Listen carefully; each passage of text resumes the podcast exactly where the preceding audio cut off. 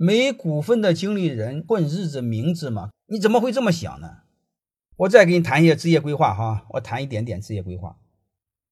如果你们是现在是在打工，不管是做普通员工，还是做经理人，还是这是高管，我问你们一句话：如果你们公司有一百个员工，你是其中一只鸟，你混日子在和谁赌？在和老板赌。没了你，老板最多损失百分之一，是这回事吧？但是我问你一句话：对你来说，你赌输了损失多少？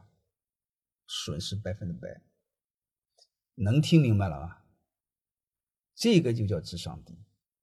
包括很多人扯淡，说老板忽悠我们，说忽悠我们干活，干活又不兑现，这都纯粹是扯淡。你的任务是别管别人，你的任务先管你，把自己做好，利用别人的平台把自己成长起来。